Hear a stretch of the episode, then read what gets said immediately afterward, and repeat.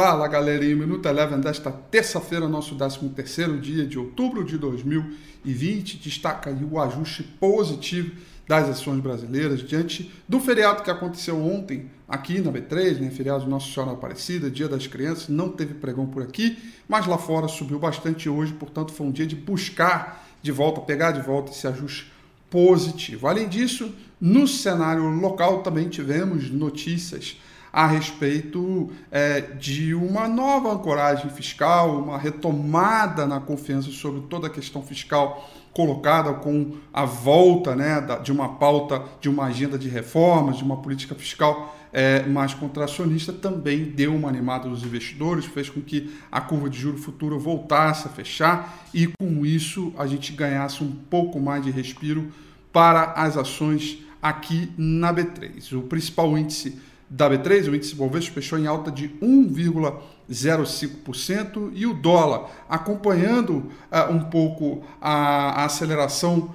uh, do dólar index no mercado internacional, fechou em alta de 0,72%. Mas vale lembrar que hoje nós tivemos a atuação do Banco Central Brasileiro no mercado à vista de câmbio, fazendo com que o dólar se afastasse das máximas, ou seja, ele estava subindo até mais do que isso, mas acabou fechando em alta aí é, nesses patamares, conforme eu disse. Já no mercado internacional, preocupação com a vacina vindo da Johnson Johnson, né? Tocou aí os investidores ontem que viveu um dia de muita euforia, hoje acabou realizando um pouco de lucro a partir do noticiário de ontem. O S&P 500 fechou em alta, em queda, perdão, de 0,63%. O índice mercado emergente depois de uma alta boa ontem, caiu hoje 0,41%. O petróleo também recuperando o terreno, fechou em alta de 1,75%.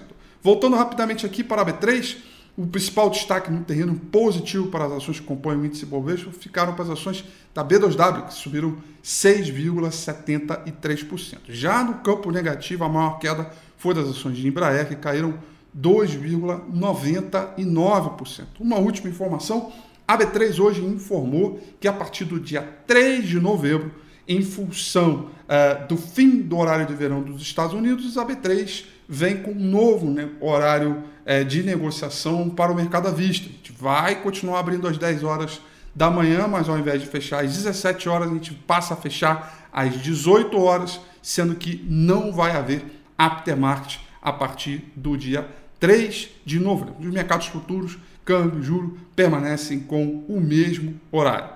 O Minuto Eleven fica por aqui. Quer ter acesso a mais conteúdos como esse? Inscreva-se em nosso site www.elevenfinancial.com e também siga a gente nas redes sociais. Eu sou Rafael Figueiredo e eu te espero no próximo Minuto Eleven.